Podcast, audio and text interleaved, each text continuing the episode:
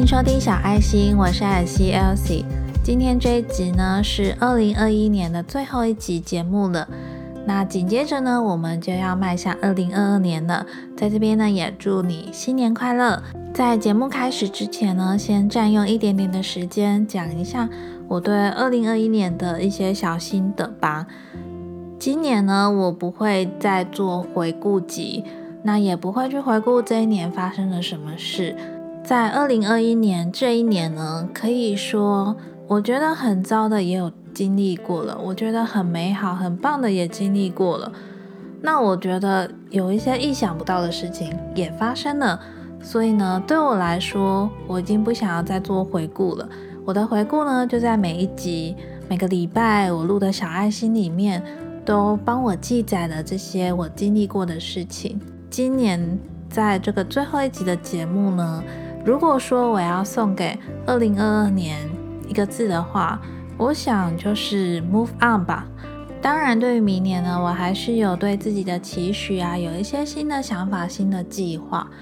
前几天呢，我还在想一件事情，那就是你有没有觉得记忆力呢越来越差了？有时候啊，你可能当下很深刻的事情，但你没有好好把它记录下来，过了一阵子，你就会完全忘记了。例如呢，你前阵子可能看了一本书，但是过了一阵子之后，你就忘记，哎，我那时候看那本书叫什么名字？那本书到底在讲什么？我那时候觉得很好看是为什么？之前呢，我在 Instagram 上面有问大家是属于纸本手账派还是电子手账派。当然，大多数的人呢都还是选择纸本手账派。以前的我也是，甚至今年的我呢，也没有完全的把习惯改回电子手账派。但是呢，我想给我自己的2022年一个新的挑战，那就是完全的使用电子手账。因为我现在使用的这个电子手账模板呢，真的是我非常喜欢。它是一个创作者 A 红，那我之前呢有分享过他的影片连接。可能会为了喜欢一个手账的模板，或者因为喜欢某一种手账的款式，然后你使用起来就会觉得更加有动力，更加喜爱吧。那我也希望呢，我可以把未来。我看的书，我看的影集呢，都可以记载下来，因为我真的觉得我的记忆力变差了。如果我没有把这些都记下来的话，我甚至会忘记我今年到底看了哪些书，看了哪些影集。明年呢，我也有一个新的活动发想，这个活动发想呢，也是来自于我自己想要给自己的挑战，可能会在月底或是月初的时候写下当月呢我想要做的事情，我想看的书。我想看的影集，算是自己呢每个月写给自己的期许跟挑战。那在下个月的时候呢，再来回顾一下上个月想要做的事情有没有达成，以及呢再继续规划下个月要做什么事情。目前初步的规划可能就是在 Instagram 上面发起这个活动吧。那我当然呢，也是因为我自己想做这件事情，所以呢，如果你也想加入我明年的每月挑战的话，欢迎追踪我的 Instagram The Petite Elsie。那近期呢，我应该就会把我要开始的一月挑战呢，公布在我的 Instagram 上面哦。好的，那我们今天要讲的童话疗愈卡系列的星座呢，是处女座。继上次双子座之后，就有承诺大家下一集要做处女座。处女座对应到的这张牌呢，就是白雪公主。白雪公主呢，应该是童话世界里面大家从小到大都一定听过的一个故事。那会把这张牌呢放在今年节目的最后一集呢，也是因为白雪公主呢代表着一张服务和深刻反思的牌卡。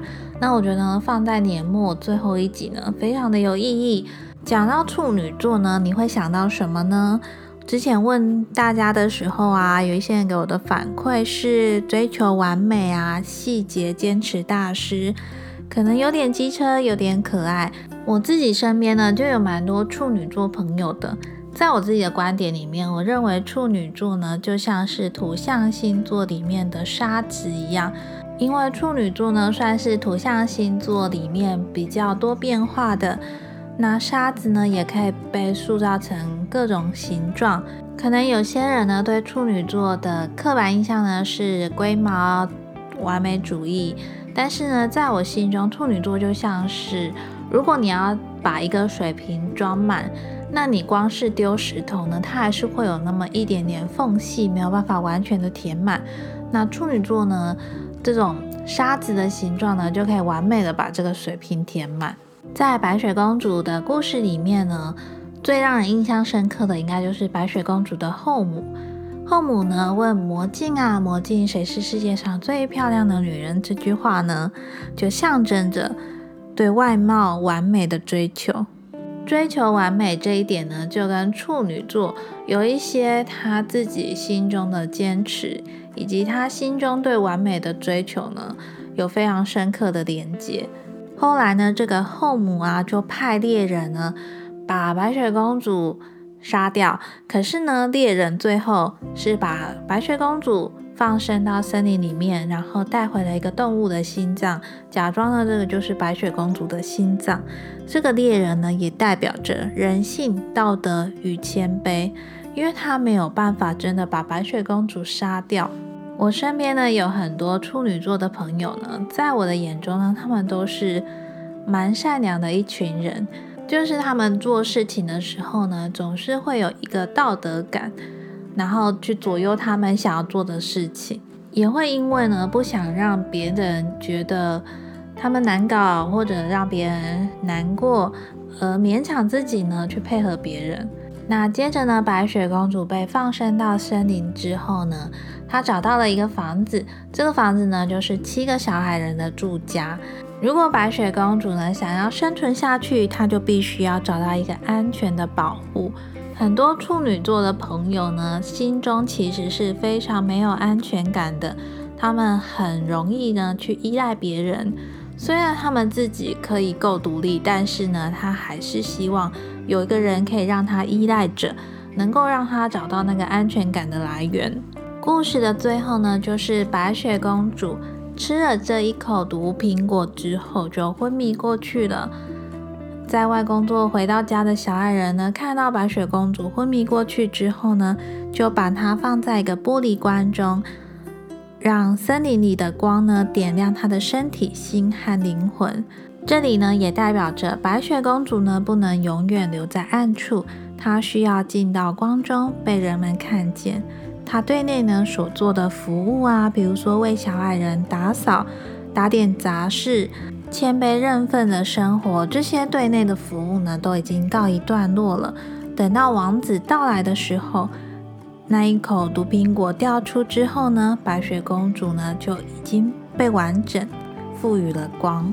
如果你听到背景呢有一点杂音的话，那是因为我们家楼上的住户呢他在刷地板，因为我也没办法等他刷完地板再来录音。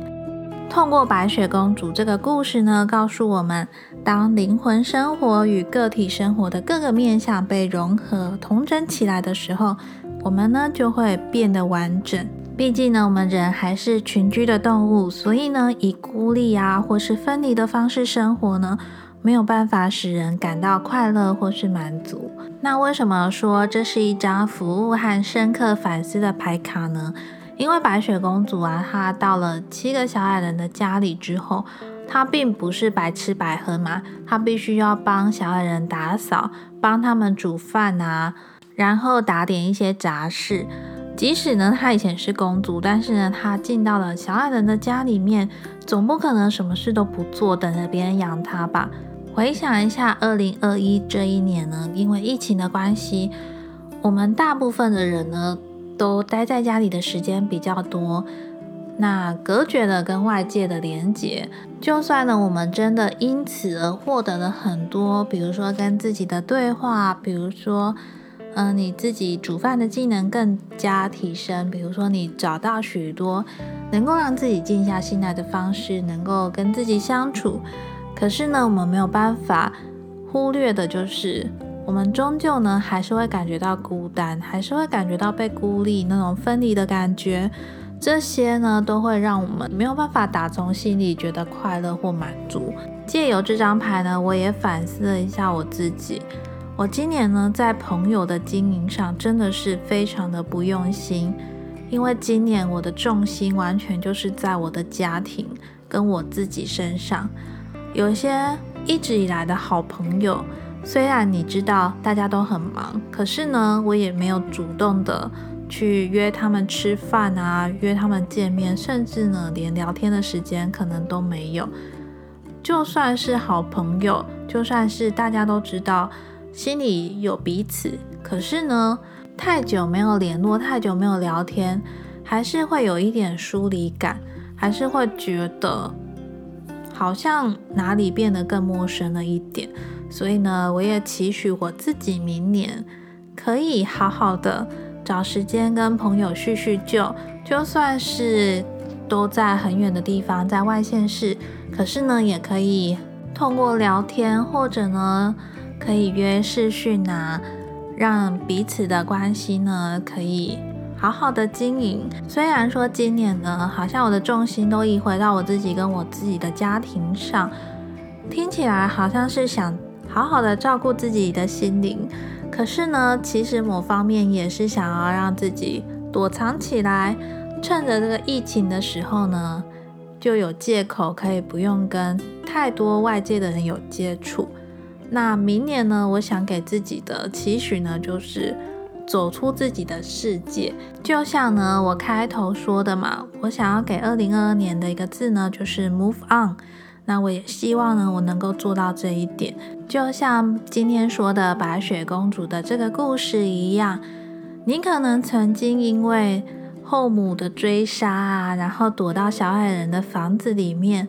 你可能曾经因为遭遇到什么挫折而让你想要躲起来，在白雪公主到了小矮人的房子之后呢，他也是必须要好好的服务，好好的打扫家里，就如同这一年以来呢，我们一直在挖掘自己的内心，一直在清理自己的创伤，一直在洗涤自己的心灵，想要把自己的世界。自己的地方呢，打扫的明亮干净。其实我觉得七个小矮人呢，也是有这个特别的意义。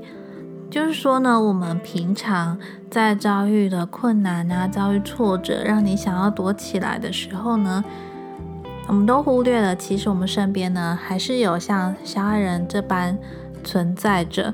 不管是你的家人，不管是你的朋友，不管是其他你看的书啊。能够强化你，能够帮助你的，这个呢，都是类似像小矮人一般的存在着，让你觉得你自己能够好起来，能够强壮起来。那现在这些对内的服务呢，对内的清理呀，对内的打扫，都已经告一段落了。你是想要继续留在小矮人的家里不走出来，还是呢，因为吃了毒苹果昏迷着而不愿意醒过来？还是呢？你想要好好的清理这一口毒苹果，走到光中被人们看见，好好的完整自己。最后呢，透过这张牌想要带给你的一句话，也是呢想要带给二零二二年的一句话。那这句话呢，就是走出自己，点亮你身边的世界。希望今天的音频内容能够对你有帮助哦。这一张代表着处女座的白雪公主的故事呢，其实你仔细的去猜想每一个故事的段落呢，你就会发现故事中呢都会藏着一些让我们去反省啊、去思考的事情。这个呢也跟处女座重视细节呢有很大的关联。我也希望呢透过用牌卡说故事啊，把这张牌卡。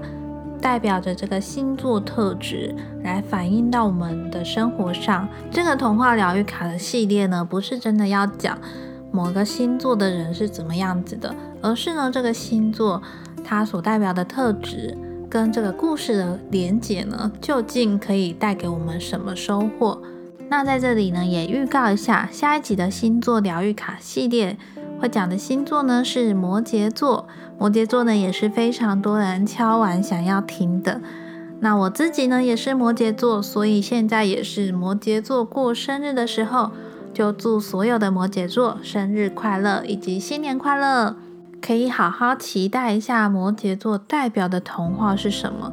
我相信绝对不会是那种傻白甜的，但是呢，我会希望借由这个故事呢，好好的诠释一下摩羯座的心情吧。那今天的节目就到这边结束喽，非常谢谢你今天的收听，希望呢你都能够拥有一个美好的跨年，以及展望一下新的美好的一年，给自己一些期许吧。无论你今年遭遇了什么事情，那些都让它 move on 吧。